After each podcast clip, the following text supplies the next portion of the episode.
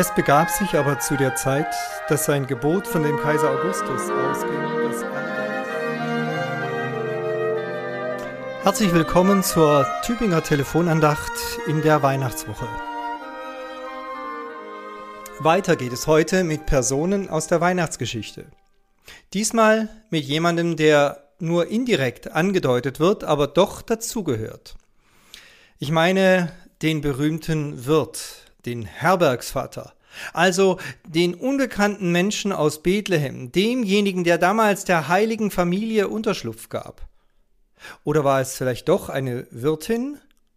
Das scheint mir sogar wahrscheinlicher zu sein.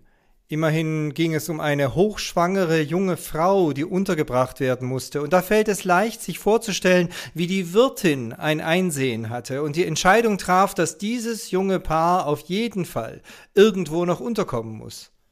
Eine Geste gelebter Gastfreundschaft von Frau zu Frau. So stelle ich mir das vor. Und deshalb war ich wahrscheinlich auch damals als kleiner Bub schlicht mit der falschen Rolle betraut, als ich mich mit Lederhose und kariertem Hemd vor die Gemeinde stellen musste am heiligen Abend, um dort die bekannte Liedzeile zu singen Wer klopfet an?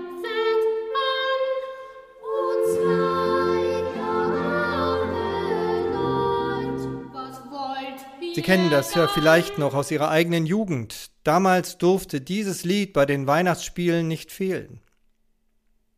Nun, mir ist vor allem in Erinnerung geblieben, dass ich damals mächtig aufgeregt war und auch den Ton nicht getroffen habe. Klar war ich aufgeregt wegen der Gemeinde. Vor Publikum eine Zeile solo zu singen, ist nicht jedermanns Sache. Aber viel später kam mir dann in den Sinn, dass damals der Wirt oder die Wirtin mit Sicherheit nicht aufgeregt waren, sondern eher genervt. Die Volkszählung hat mehr als genug Leute in die Stadt gespült. Wieder und wieder musste man als Hotelier denselben Satz wiederholen. Tut mir leid, wir haben nichts mehr frei. Mangelverwaltung war das damals. Und so etwas macht nie Spaß. Erst vor kurzem hatte ich ein Gespräch mit einem Ingenieur aus der Automobilindustrie, der mir erzählte, wie anstrengend sein Beruf gerade sei, weil ständig etwas fehlt. Aus der Gestaltung wurde Mangelverwaltung. So brachte er es auf den Punkt. Ja, die Herbergsleute von Bethlehem standen damals unter dem Modus der Mangelverwaltung. Es gab weniger Betten als Gäste. Und doch hat diese entscheidende Wirtin, oder war es doch ein Wirt, keine Ahnung, jedenfalls ein Gastgeber hat seine Tür geöffnet und dem Paar wenigstens den Stall zugewiesen. Nicht wissend, dass dort der Herr der Welt geboren wird und dass dieser Stall wohl zum wichtigsten Stall der Weltgeschichte werden würde.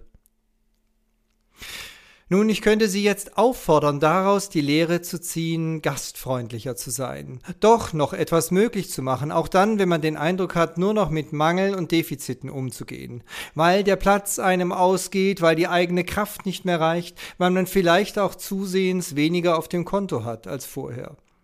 Ja, ich könnte aus jener Geschichte vom Wirt von Bethlehem eine Aufforderung zur Großzügigkeit machen, und damit läge ich sicher nicht falsch.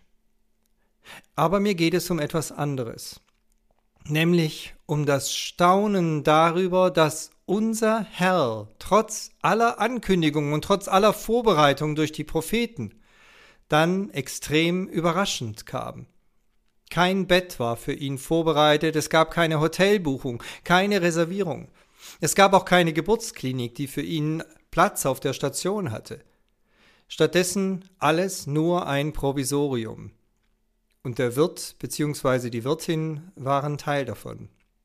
Ja, wir sollen gastfrei sein. Gott will das so. Und doch dürfen wir darüber staunen, dass Gott sich nicht abhängig macht von unseren Adventsvorbereitungen. Er macht sich nicht abhängig von unserer Perfektion, von unseren Zeitbuchungen, die wir ihm einräumen. Wenn er schon damals in ein solches Provisorium sich hineingebären ließ, dann lässt er sich nicht von unserer Unzulänglichkeit abhalten. Nein, er will kommen, und wir brauchen nicht mehr, als ihn willkommen zu heißen. Mit herzlichem Gruß aus Gomeringen, Ihr Pfarrer Peter Rostan.